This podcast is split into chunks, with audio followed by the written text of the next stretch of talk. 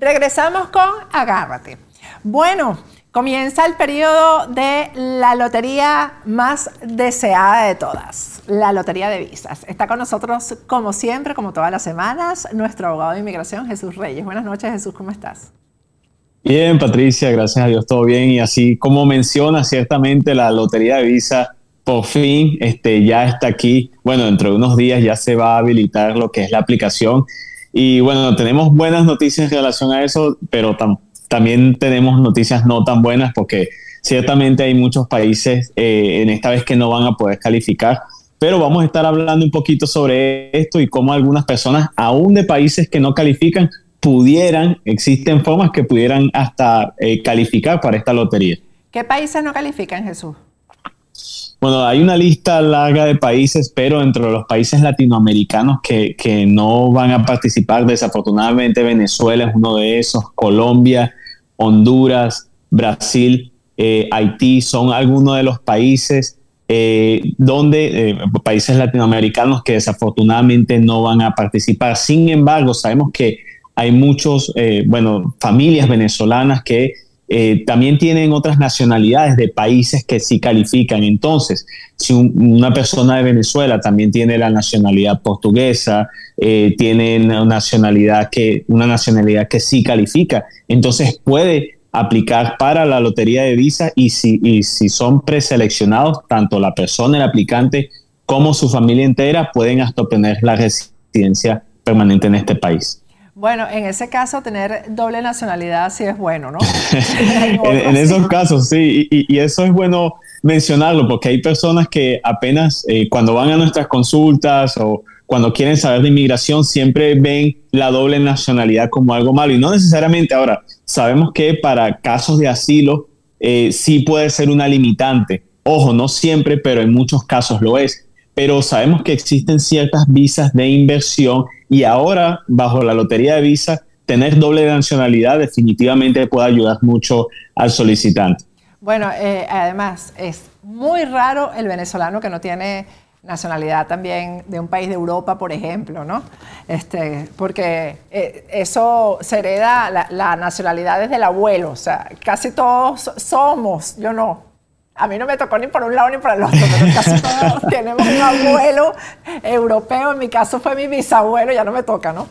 Pero así es. La mayoría sí, es así. Y, Venezuela, bueno, se caracteriza por eso. Este, tenemos que, y bueno, mi gente de Venezuela sabe que en, en algún momento en la historia eh, fuimos una nación que recibió muchísimos inmigrantes de, ah. de muchos países, sobre todo países europeos. Eh, entonces sí, sabemos que la nacionalidad se ha heredado para muchos hermanos eh, de Venezuela. Entonces es importante que sepan eso porque apenas muchas personas cuando anunciamos esto sobre la, la lotería de visa y sabían que Venezuela no iba a calificar, ahí ya se desanimaron. Pero no necesariamente tiene que ser así. O sea, si la persona tiene doble nacionalidad, entonces sí puede calificar para la lotería de visas. Eh, Jesús, y las personas que están ya aquí en Estados Unidos que eh, eh, tienen un TPS y, o han aplicado asilo, están en, el trámite, también pueden participar, aunque no, o sea, si son venezolanos que tengan, bueno, acá hay un mosquito que me tiene loca, si son venezolanos que tengan doble nacionalidad, pero cualquier persona que, cuya nacionalidad esté incluida y pueda participar, si tiene un proceso de asilo, lo puede hacer, puede participar. Eh, en la gran mayoría de los casos sí lo puede hacer. Ahora, eh, la pregunta que se tiene que responder es si esa persona ha acumulado más de 180 días de estadía ilícita en los Estados Unidos. Si ese no ha sido el caso, que honestamente en la gran mayoría de, los casos no es así. Muchas veces las personas vienen, eh, digamos, con una visa de turismo y dentro del tiempo de, su estadía aplican a un asilo, o sea, que no han caído en estadía ilícita o no ha pasado mucho tiempo de estadía ilícita, entonces esas personas sí pueden aplicar a la lotería de visa siempre y cuando una de sus nacionalidades califique para esto y pueden optar por la residencia siempre y cuando hayan sido preseleccionados. Ahora, también otra cosa que los solicitantes tienen que tener pendiente, tienen que tener en mente es que tienen que tener dos años de experiencia laboral o tienen que haberse graduado del bachillerato. Entonces, eh, eh, los requisitos son bien básicos, nacionalidad, y esto es requisito laboral o de estudios, y si la persona cumple con esos requisitos y lógicamente no tiene un historial criminal largo, serio, entonces la persona puede aplicar y de ser preseleccionada, entonces ya prácticamente está garantizada su residencia, aun si esa persona está aquí en un proceso de TPS, de asilo o ambos.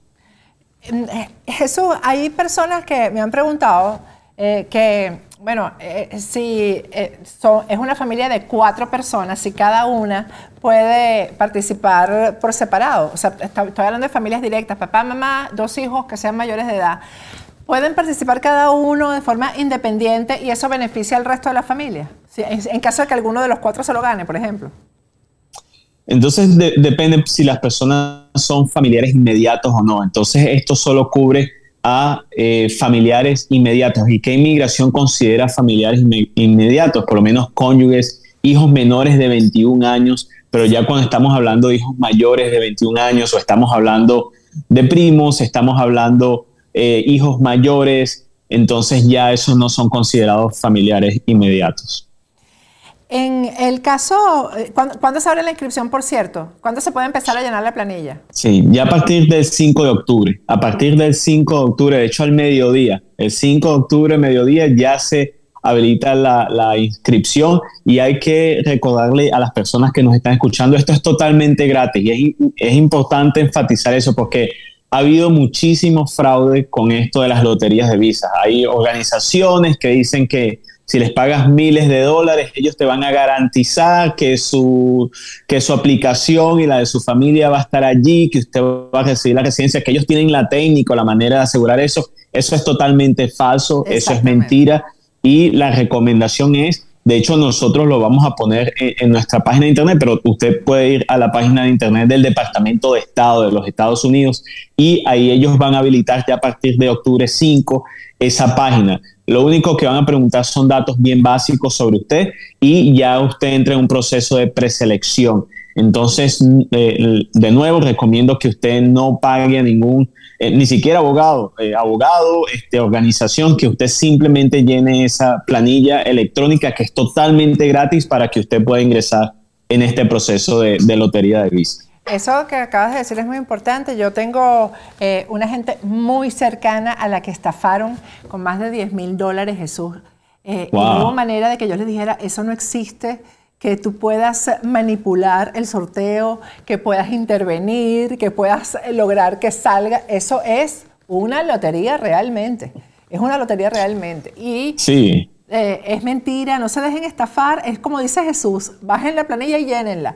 Eh, ¿Qué recomendaciones das tú en el caso de la planilla, Jesús? Este, porque hay veces la gente tiene la planilla enfrente y no la sabe llenar y eso este, eh, ocurre con mucha frecuencia, los nervios, etcétera, de que no sabes si un dato este, que te están preguntando, pues, ¿qué, ¿qué recomendación das tú con la planilla?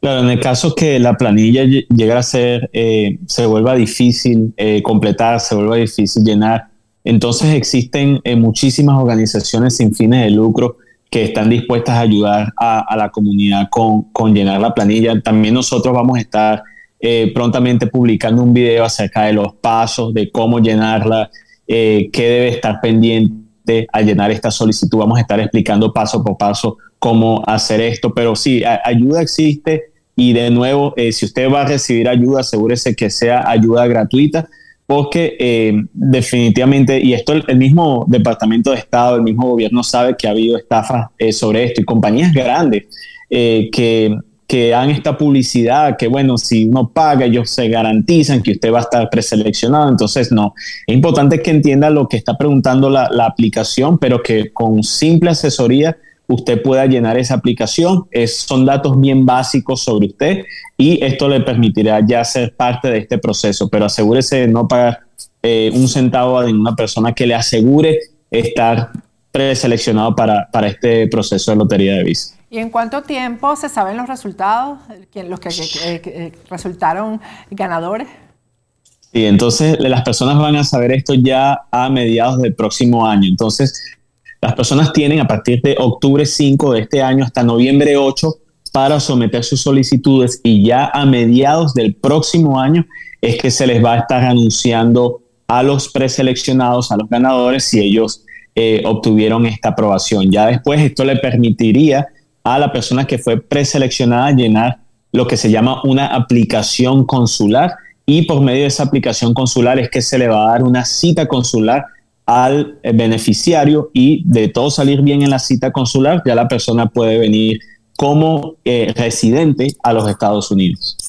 Em, eh, hay otra información que hay residencias condicionales, Jesús, que van a ser extendidas más tiempo. ¿De qué se trata esta medida y qué residencias condicionales son estas? Sí, entonces hablando de, residencias, buenas noticias para las personas que ya son residentes, pero que están aplicando a, lo que es la renovación de la residencia. Como sabemos, las residencias duran eh, por 10 años y esto tiene que ser renovado. Lo que es la tarjeta de residencia tiene que ser renovada. Lo que ha estado pasando últimamente y por esto de la pandemia, porque han habido atrasos con inmigración, en fin, por mil y unas razones, se han atrasado los procesos migratorios y pienso que todos sabemos que esto no es un secreto. Lo bueno de las noticias que anunciaron esta semana es la siguiente, que ahora el gobierno va a extender hasta 24 meses la extensión legal de las tarjetas de residencia. Es decir, si una persona aplica a una renovación de su tarjeta de residente, eh, ya no tiene que esperar solo 12 meses, o sea, puede esperar hasta 24 meses y 24 meses después que se le expira la tarjeta, la persona tiene un estatus legal en este país. Ojo, ese tiempo se le da a la persona para que pueda someter su renovación y pueda después tener su nueva tarjeta. Ahora, mi consejo para todos los residentes legales que están sometiendo una renovación o que están planeando renovar su estatus como residente, es preferible que aplique a la ciudadanía. La única excepción para esto es si usted tiene un historial criminal o ha tenido algún problema migratorio muy serio, ahí sí le recomiendo primero hable con un abogado de migración, pero para los demás casos, si usted es residente legal y está planeando o está pensando en renovar su estadía como residente, piense mejor en solicitar su ciudadanía americana. Bueno, Jesús, muchísimas gracias. Hoy ha habido buenas noticias. Hoy, hoy tuvimos buenas noticias. gracias, Jesús. Gracias, Patricia. Un abrazo.